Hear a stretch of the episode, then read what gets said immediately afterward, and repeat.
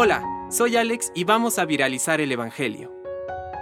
Del Evangelio según San Lucas. Unos ocho días después de decir esto, Jesús tomó a Pedro, Juan y Santiago y subió a la montaña para orar. Mientras oraba, su rostro cambió de aspecto y sus vestiduras se volvieron de una blancura deslumbrante.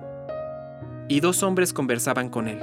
Eran Moisés y Elías, que aparecían revestidos de gloria y hablaban de la partida de Jesús que iba a cumplirse en Jerusalén.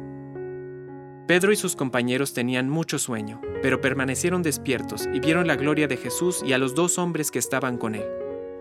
Mientras estos se alejaban, Pedro dijo a Jesús, Maestro, qué bien estamos aquí. Hagamos tres carpas, una para ti, otra para Moisés y otra para Elías. Él no sabía lo que decía. Mientras hablaba, una nube los cubrió con su sombra y al entrar en ella los discípulos se llenaron de temor. Desde la nube se oyó entonces una voz que decía, Este es mi Hijo, el elegido, escúchenlo. Y cuando se oyó la voz, Jesús estaba solo. Los discípulos callaron y durante todo este tiempo no dijeron a nadie lo que habían visto. Palabra de Dios.